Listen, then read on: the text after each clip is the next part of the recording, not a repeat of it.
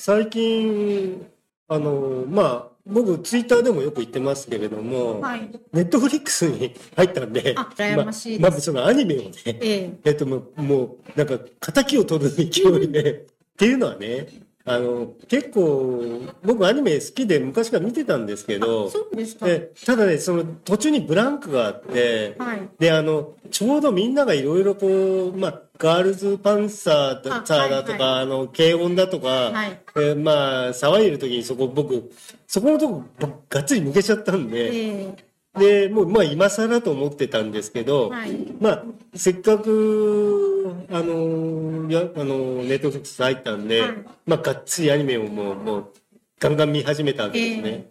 で、まあ、そんな中で、あの、ちょっと家族にさす、あの、えな、えっと、勧められた、はい。弱虫ペダルっていあ、うね、はいはい。あの、まあ、自転車競ええ、技のね、本当は漫画ですよね。ででしょうね。はい。で、あれも何シーズンにももうなんかあれなってるんですよね。3シーズンか、アニメが。アニメが。ええ。で、そしたらうちのその子供が、はいあれ俺ね、3シーズンぐらいを3週ぐらいしてるとか、そんくらい見てるよって言うんで好、きなの？うん。ねで、で、まあ見始め、ファーストシーズンから見始めたわけなんですけど、あそんな、それね、見てたらね、僕あの、バイトしてた時の、はいあの、下北沢でね、はいスナックの、えー雇われマスターのバイトしてた時に、ええ。面白いおっさんが来てて、はい。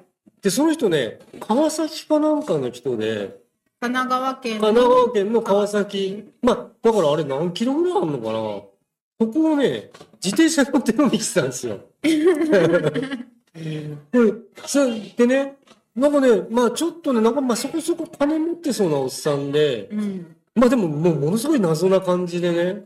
なんか何年前の話ですえ、かだから、えー、まあ30年以上前の。ええなんか今はそれこそその今言った自転車ブームがああ、あ、来てそうだよね。もう10年くらいは多分ブームになってると思うんうんですけうんうんうんど、その当時の、30年は別に流行ってなかったと思もと思うんだよね。はいそれで、そこそこのおっさんですからね。それあ俺が言うのも変変まあですけど、当時から見て、その人が、まあ僕の値段、年代ぐらいでしょう、多分。はい、もうちょっと行ってるぐらい帰って。はい、で、それが川崎からええ自転車乗ってね、飲みに来てたんですよ。なんでしょうか、引退した競輪選手とか、いや、いや、いや、全然、あのちょっとね、その、立ち入ったこと聞かなかったかわかんないんですけど、そしたらね、あのね、僕の自転車ね、はい、まあ、だいくらっつったかな、まあ、5、60万のこと言ってたかな。あはい、はい、で、中野浩一選手って、あの、競輪のはい、当時も、もう、もう超一流の選手ですね。はい。で、中野浩一選手と同じ自転車なんだよ。あやっぱり競輪関係の方なんじゃないですか？ああ、うんかな。うん、でね、で、あのね、すごい軽くてね、あの、持ち上げる気になりゃ、指でグッと持ち上げるんで、があるよ。まあ、30年前の自転車どんなだったかちょっとわかんないんですけど、えでも、そうですね、7キロくらい。ああ、あそこ、じゃあだから、グッと引っ掛けて持ち上げるんだったら、無理ない、バランスのいいとこなら。多分あの重ためうん。のママチャリで20キロくらいあると思うんですよ。ね。だから半分以下なので、まあできるかな、うん。へえ、なんていう話。だって柴犬くらいですよね。柴犬。ああ、政権の。柴犬。小さい柴犬くらいじゃないですああか、なるほ10ど、キロ切ってるくらいで。でさ、あれだ、で、あれじゃあそういえばさ、鳥居さんあれですよね。なちらっと自転車のことなんかおっしゃってませんでした？あわそうですね。私今もうあんまり乗れてないんですけど、ええ。自転車結構乗ってた時期ありました。そおのー。いわゆるロードバイクっていドロップハンドルの。あ、ああ、ドロップハンドル。ね。はい。まあ一般的に、まあ、まあまあ、そそのじ、あの、本格的な、そうスポーツスポーツ自転車のことですよね。転車であのスタンドがついてなかったり。あ、スタンドついてない。ええええ。スタンドがない見たことないですからね、僕は。そう。あまあ、ブレーキはもちろん両方前銀後銀あって、ええ。いわゆるノンブレーキピストっていう、ええあの公道で走ってはいけないタイプの自転車ではなくて、えっ、と、フルカーボンじゃあフルカーボンって、はいあの、そのカーボンのカーボンですよね。炭素ですね。炭素繊維マジか。をくるくるっと巻いて、フレームが作ってあって、あとまあああ、フォークがあって、すごいな。で、あのー普通の人に何て言ったら分かりるか分かんないんですけど、あのスポーツ選手が使う、えちゃんとしたバドミントンのラケットああります、あ、あるあるある。俺バドミントンやってたことは分かんないしそれね。でそれでそれすごく軽いじゃないですか見た目にからして、あ紙でちょうどね俺中学の時に、あとヨネックスの木の、木のやつかはらい、ちょうどね、変わる頃だったんだよ、あ確か。多分カーボネックス8とか、うん。そういう風なやつじゃない。あなんか、なんか緑、色ちょっと緑っぽいなんか色の、はい。玉虫色みたいな。玉虫色好きですね。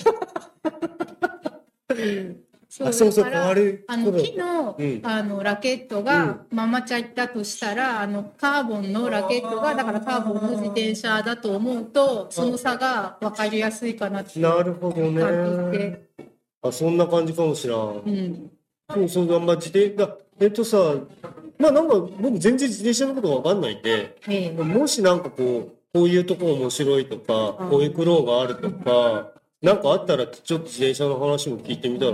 そのさっきの川崎から、ええその農務屋さんのまで何キロあるかわからないんですけど、えまあ、もし20キロだとしたらえ、えまあえいや、もうちょっとあるんじゃないかな。でも三往復でだから、まあ5 60片道キロ30キロだとしても、1時間ちょっとで来れちゃうんですよね。あ、なんか、なんかそんなこと言ってた。うん、思ったより早いんだよって。そうそう。あ、それとね、通勤もはい。してるっつったってな、あ確かうーん。じゃあ帰り道なのかな？川崎に帰る。そうかもしれない。でも飲酒運転よね。まあダメですよ。うんうんああ、そうかな。それで、この、自転車普通にそのママチャリからだといろいろ想像できないことがあると思うんですけえど、例えばさっき言ったようにスタンドがない。えそうねで、それから、うん。えっ、と、場合にもよるんですけど、うん。靴がペダルに固定できるようになってる。ああ、それあのスキーみたいな。そうですそうです。ああ、あの、バビンディングってい。うか。自転車もビンディングって言うんですけど、ああ、そうなんだ。靴の裏にあのはめるあの、まあ、押す側の,、うんうんうんうんあの出っ張りがついててペダルの方にメス側の引っ込みがついてて、うんそこにパチンってはめてでそれで、で、ガチャッとこう衝撃があったり。えーとですね、足首を外側にひねるとああ、ひねると外れるでと。ああ。だから外れること危険ですもんね。だって、ああの、スタートがないんだし、そもそも。まあ、スタンドがあってもダメ、走ってる最中にはダメだと思うんですけど、そうですね、だからあの走り出しにその両足うをん。走りながら、まあ、片足はまず固定しといてああ、そこそこそこだ。で、はめると。で片方足を下ろしてるところから走り出して、うんうんでそれで走りながらカチャンってはめてなんかさ、見たことある？ツール・ド・フランスみたいなさ、バーって走り始めてから、なんか左手をこう、あ、違うか。どうでしょあうまあでもあの人たち左手でしてるのかわからないんですけどとにかくか走り出してうん。うん足をそのペダルに固定して、うん。なるほど。であとはもう回すだけってことなんですけどでそれで信号とかで止まるたびにれあ、ひねると。えー、と私だったら右足を外側にひねって、うん。右足を外して右足を車道の側について、えー、と止まってるわけですよね。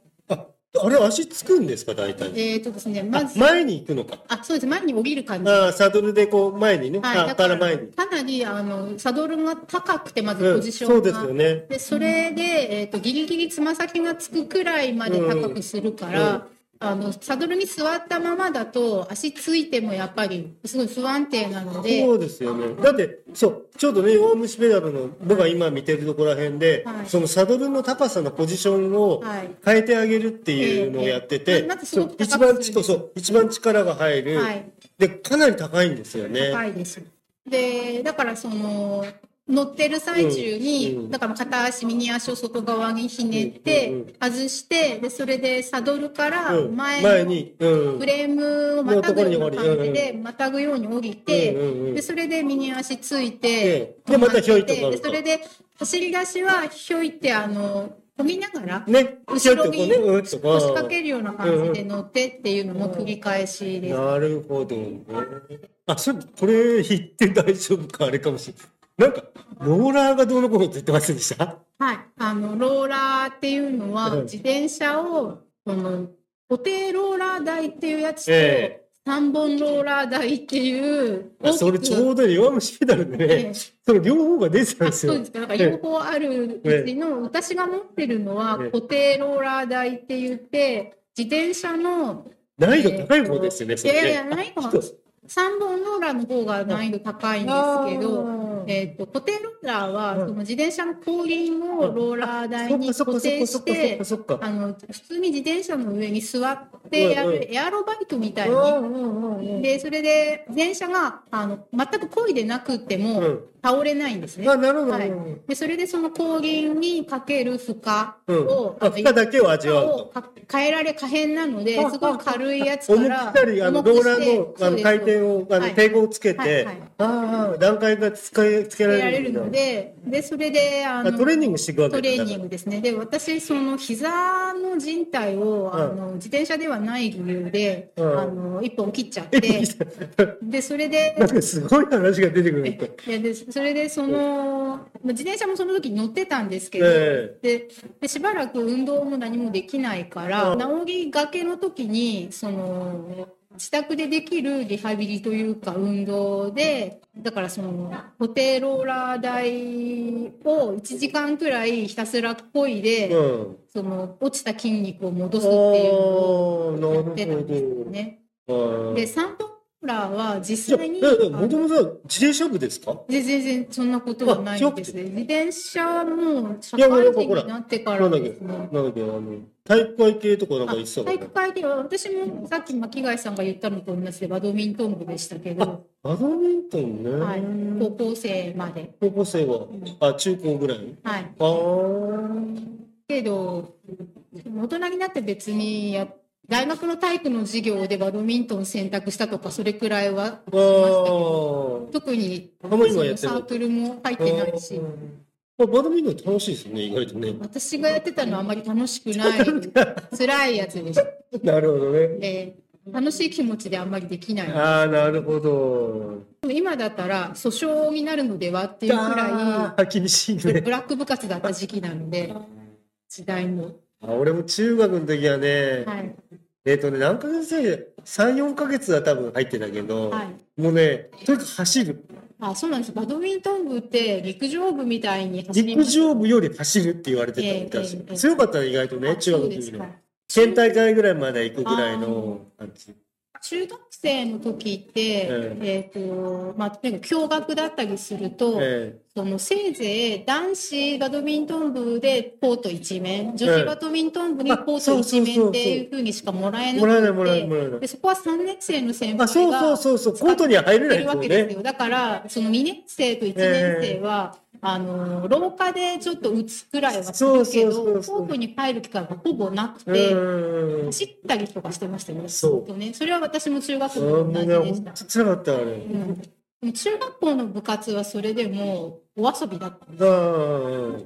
もう当時のね、僕思い出す限り、はい。さ、体育館の状況？えなんかさ、あの、ほら、当然空調ないえし、ないです。で、バドミントンってこのシャトルに風が、の影響が出ちゃいけないから、はい窓は閉め切り？はい。で、あの、黒いカーテンがさ、あ、引いてました。引いてました。夏でも。夏でも冬、あれさ。なんか、ひでえ状況じゃひでえ。でもしょうがないね。しょうがないけど、でも、あの、それでも中学校はさ、ええ3年生の先輩だけがその体育館にああ、いてそこそこそこそこ。2年生と1年生は、まあ、空調がないことでは同じだけど、うん陸上部みたいなうん。廊下でなんかしたりとか、まあ、なんなら外で打ってたね、俺らは。ああの、なんていうの？まあ、素振りはもう当然外でもできるし、で、あの、簡単なちょっとこう、打ち合いみたいあ、な、はい。あの、片方スマッシュで、ああの、片方レシーブで。レシーブっていうみたいなのなんかあは、そう、外でやってたかな。ーかもしれない。うん。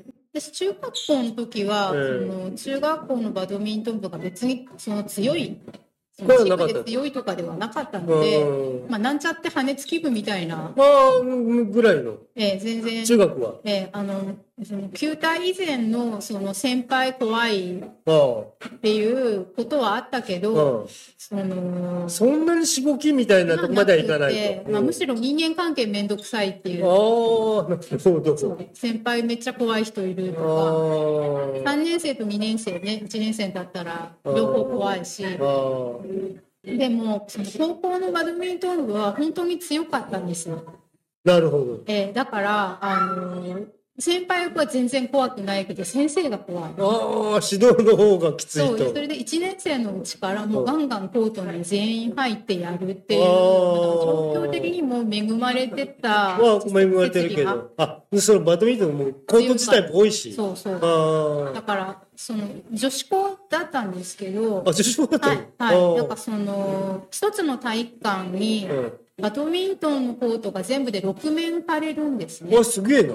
で、あの、部活の前半は、うんその、半分、3面分はバレー部かバスケ部が使ってて、てて3面はバドミントン部が使う。だけど、その人たちが帰った後、全部使うと。全部6面全部バドミントンのコートにあ、しそれて、すげえ。でそれで、あの、夜の毎日8時まで練習するんですけど、6時で、だから、あの、他の？あ、が帰っちゃうけど。人バスケ部とかバレー部さんは帰っちゃうんです。そこでちょっとだけ休憩して、で、帰った人たちのあ。心が飯とかないです。だから軽く食べるんですけあど、あ。でもあんまりお腹いっぱいになって練習できないそうそうだよから、でそれで、その6時になったら、だから麺が2倍に増えて、で、しかもですね、近くに、あの、実業団あったと。のバドミントンのチームがあって、だから OG ですかね、OB じゃなくて OG の先輩がそこにいているとするわけで、私、そこの実業団の人が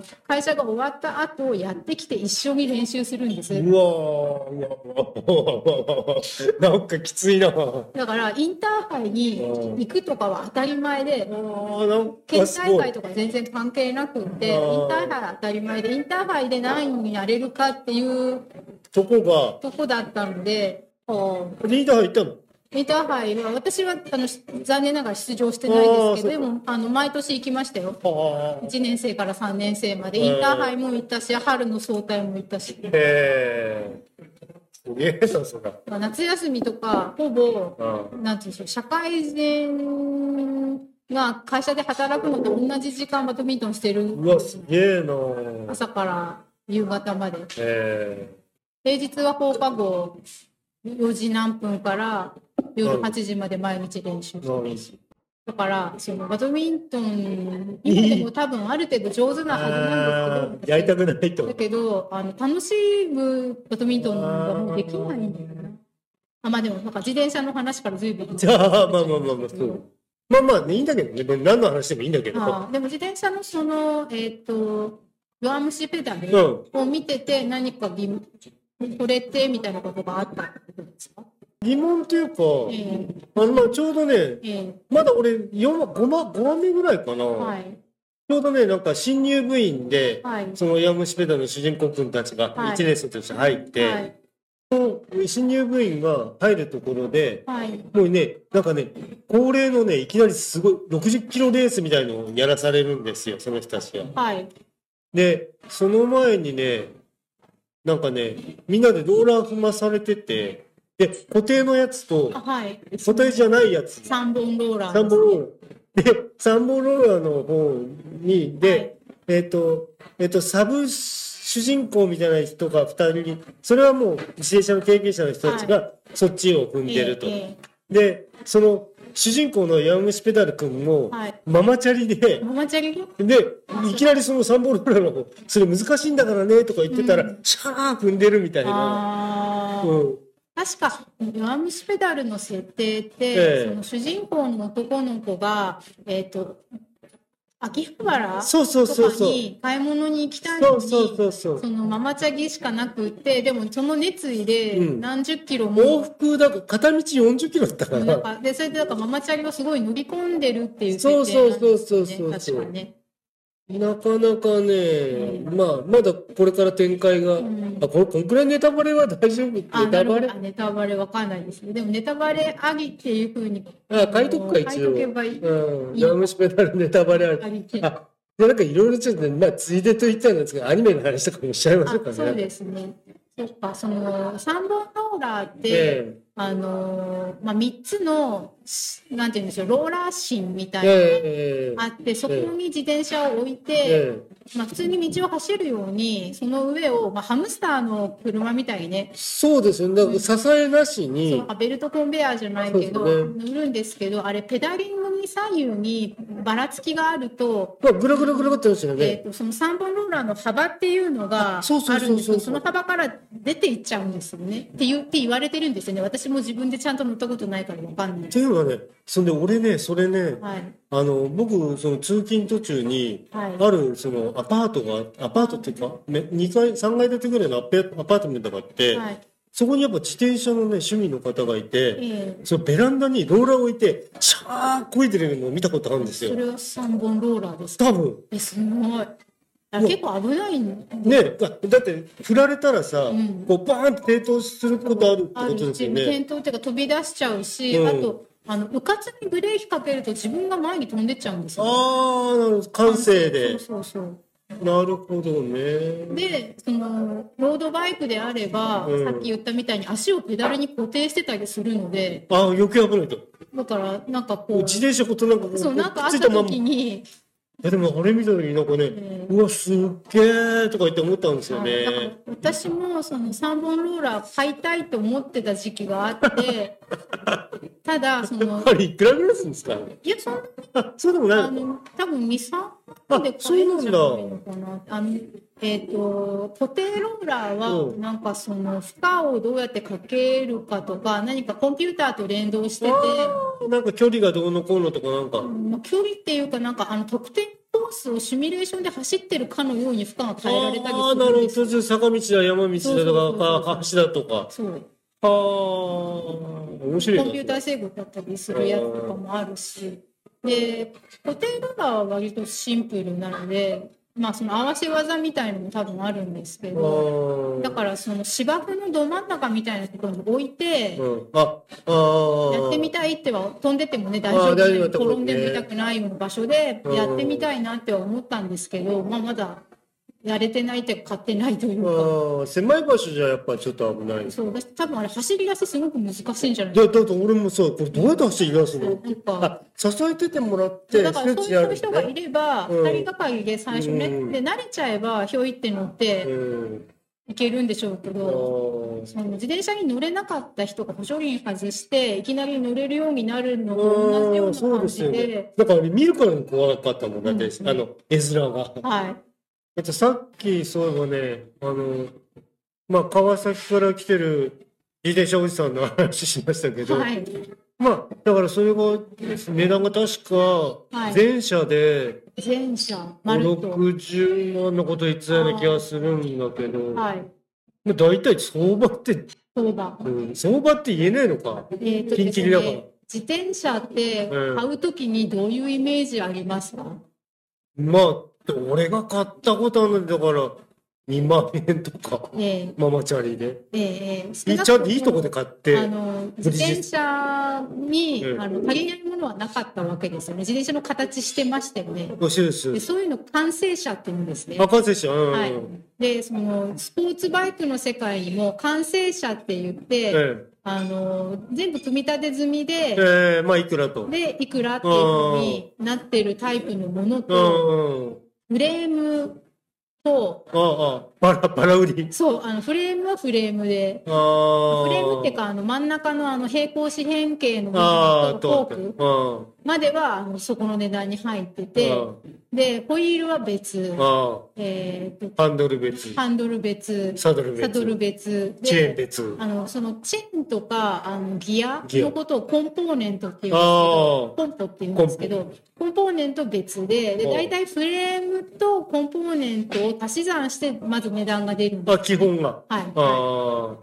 でそのコンポーネントのメーカーに、うん。えー、と3種類くらいあってあ国産はシマノという。おお、そうなんだ。釣り具屋さんとああ、かなんか聞いたことあるな。釣り道具で有名な。え、だってカーボン、ええーカーボンじゃなくて。えーとカーボンではなカーボンはあのフレームとかフォークがカーボンででカーボンモノフォークって言ってで、えっ、と、コンポーネントは、なんかあの、メタリックな部分ですね。チェーンとか。ギアとか、あの、うんハンドルにくっつくあの歯車ね。うん。あの、ギア、手元のやつとか、うんうんうん。あとディレイラーって言って、その、ディレイが。ディレイラーって言って、あの、チェーンの後ろ、後輪のあの、後ろのチェーンのあたりで、なんかぶら下がってるやつなんですけど、あギアを変えると、その人が動いここい。あ、そうです。なんかちょっとあの、ねな何型っていうんですか、あナスビみたいな形ああ、のわかったわかったわかったあれとかがあって、で、それで、まあ、日本のメーカーだったらシマノ、た。はイタリアのメーカーだとカンパニョーロ、あ。はあ。で、アメリカだったかカナダだったかにスラムっていうのがあって、大体その3つが多分。メジャーなんですけど、あで、そのメーカーごとあ。に、うん。えーコンポーネントのグレードがあって、ああ、じゃあメーカーごとにね。ごとに、うんあの入門っていうかそのお安い完成車で売ってる自転車についてるようなグレードのものがあったりうん。で大体上位3個くらいは、うん互換性が互いに互換性があ、できると。ね、うん組み合わせて使えるので、まるまる全部最高グレードにじゃなくても、うんこのパーツは最高グレードで、ここはねの。パーツとここのパーツが上から3番目のグレードでいい。まあいいかと。って言って、それでそのシマノで言うと、えデュラエースっていうのが一番多分上で、でアルテグラある程度。105。一。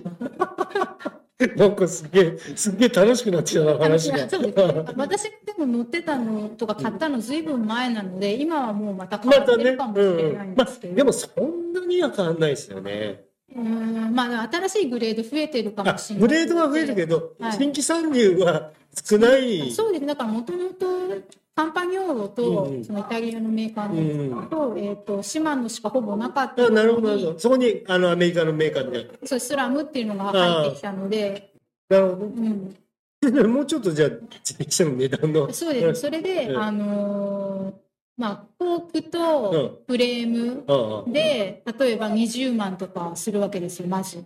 フルカーボンだったら。フルカーボンだったら。20万より高いのも見えますよ。あもちろんあると。うん、でも十何万から20万、30万とぐらいは最低で。で、それで、その次に、その上にどのグレードのどのメーカーのコンポーネントをつけるかで、うん足す10万とか足す20万ってまたなるわけですね。あね、そんくらいで大体30 40万から50万の話になっちゃいますよね。でもこれにまだ、あの、ホイールが入ってないんですよ。あ、感じの。ホイールはまた別なんです。うわ、これ。で、ホイールはホイールで、うんあの、有名なメーカーがあって、うんまあ、ボーラとかっていうのが、あお高くてお早いやつ。大高くてお前やつ。そう。だから、あの、義務って言って、あのーあ、この、この、この。フォークが刺さってる、うんあの、あわかりますヘリのところ、うんあそこが、あの、カーボンでできてるカーボン義務っていうのもあるし、カーボンリム。はい。ああと、あのーフォークの形状が、あの、なんちゅう、普通の針金みたいな丸いじゃないの断面じゃなあるよね。くて、エアロになってあるあるあるある。見たことある。まあ平らな、ちょっと平らになってるやつとかあったり、あと、そうですね、えっ、と、そのリムの高さ、うん。リムのハイトが何インチとかってあって、で、それで前銀と後銀でそのハイト変えるとか、あと、なえっ、と、片方だけ、うんこのリムが全部あの上まで脱ぎつぶされてるうん。やつがあっうんてう、んそれ横風にめっちゃ弱いけうんど、うん直進性はすごあ、く強いいいですね。うんっていうので、そのボーラのなんか最高グレードのホイールだと、前後で50万とか。じゃあ、全部で50万。確かそうだったかな、確か。もうき、もう今100の位が見えてきましたそうです、ね。そうです。あで、あとタイヤうも、んあの、いろんなタイヤがあって、その1本2万みたいなタイヤもあるんですあ、よ。マジか。1本ですよ。前後あ、全部じゃなくて。1本ですよ。ああとなんかマニックなやつだと、さっきのホイールの話に戻るんですけど、はい木でできてるんですよ。あー、なんか木の、いや、全部木の自転車っていうのもなんか見たことありますけどうんでね。もそれ別に速くはないそう、それは工芸品みたたいな感じで。で乗り心地でなんかイタリアの職人さんが一個ずつ手作りして 怖るい、センチュリーの世界が見える。なんかトヨタセンチュリーの。木義務っていう世界があってすげえ。でそれをそのい前後どっちだっけな後ろかなにつけるとかあただ調整が結構面倒くさいとかああ、削り、削っては、削ったら戻んねえもん多な。分あのスポークのテンション、貼るテンションとかで歪まないように、ああ、怖い。なんかすごいなんか、なんか恐ろしい世界だね、それ。うん。そう、だからそういうのを組み合わせて、そのサドルも、うん。その座ったらお尻がめっちゃ痛いカーボン、フルカーボンでできてるサドルがフルカーボンサドルっていうのがあんの？1個5万とかうわ、また怖い世界だな。あって、で、それで、あのーまあ、そうじゃなくても 2, 2万くらいはするわけですよ。ああ、普通のサドルでもね。う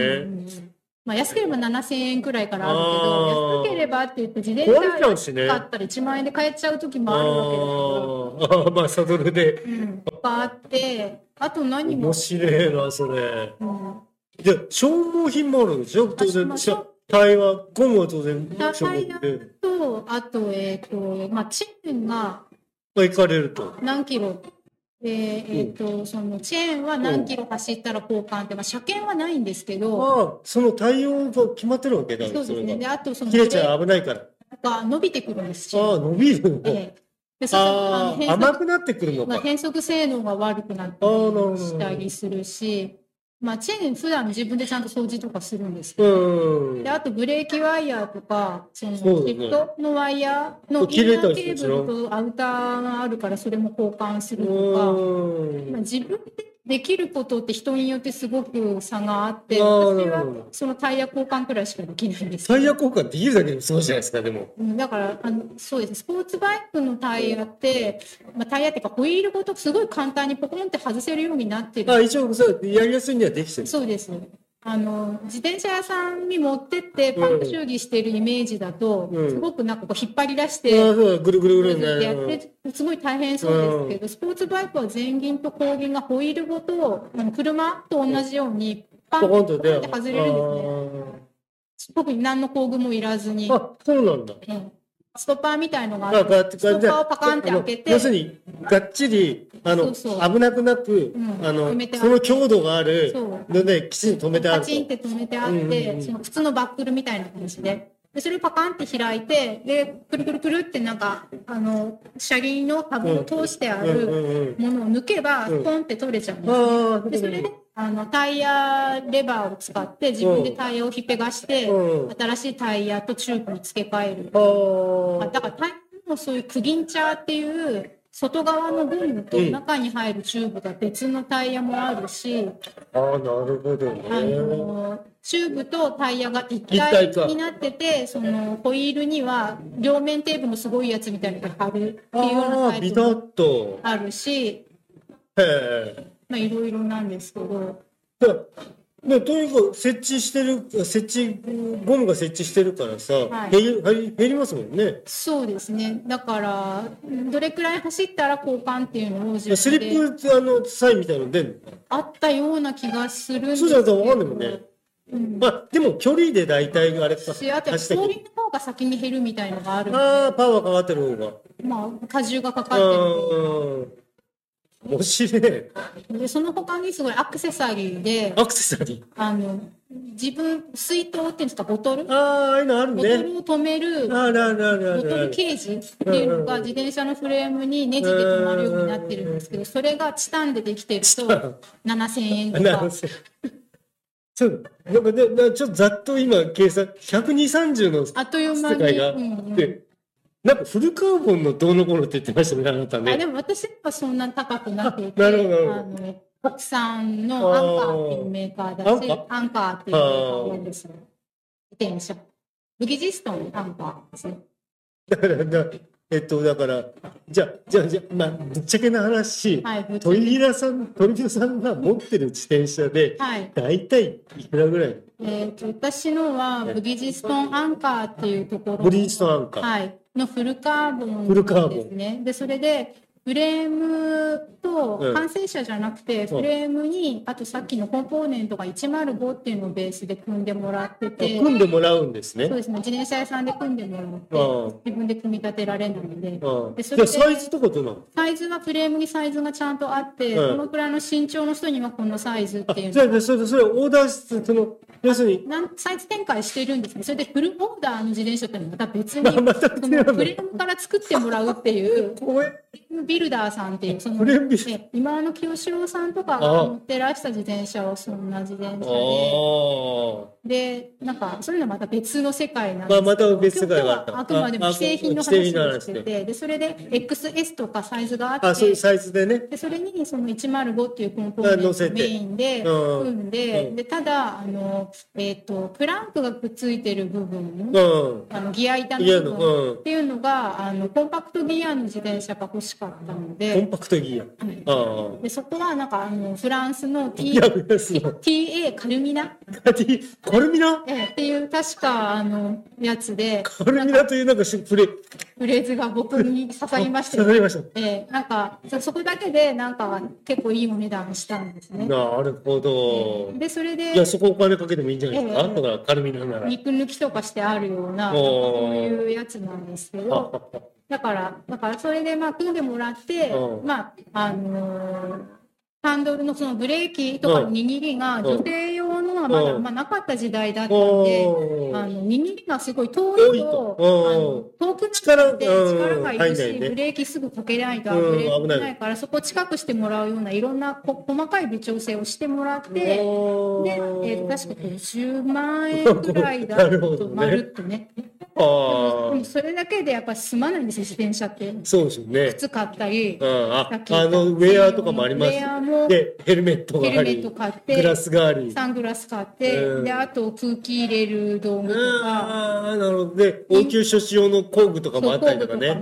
それを詰めるのにサドルバッグっていう、あバッグあり。えっ、と、サドルの真下にくっつくようになってる形のはあ。ポーチみたいのがあるんですよ。そう、自転車に乗るときって、その、リュックサックとか全然ダメで、あそうだよね。体にしまうんだったら、その、サイクルジャージっていう、背中にポケットがある、ジャージが、自転車用のジャージがあって、その背中のポケットに入れるか、あとは自転車本体にくくりつけるかのどっちかなんですね。なるほど。えまあなんかいろいろ楽しそうというか。ーはい。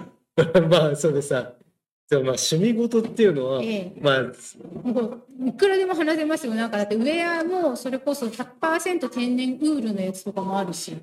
いろんな話を伺えてなんかすごいなんかすごい楽しい回になりましたけどそうですかね。あでいやでも自転車のさ僕のね、はい。ツイッター上の、はいあと、あと、つながりのある方は、まあ、自転車結構ね、趣味の方はい多いですし、ポッドキャスター、ポッドキャスト配信者の方も、はい。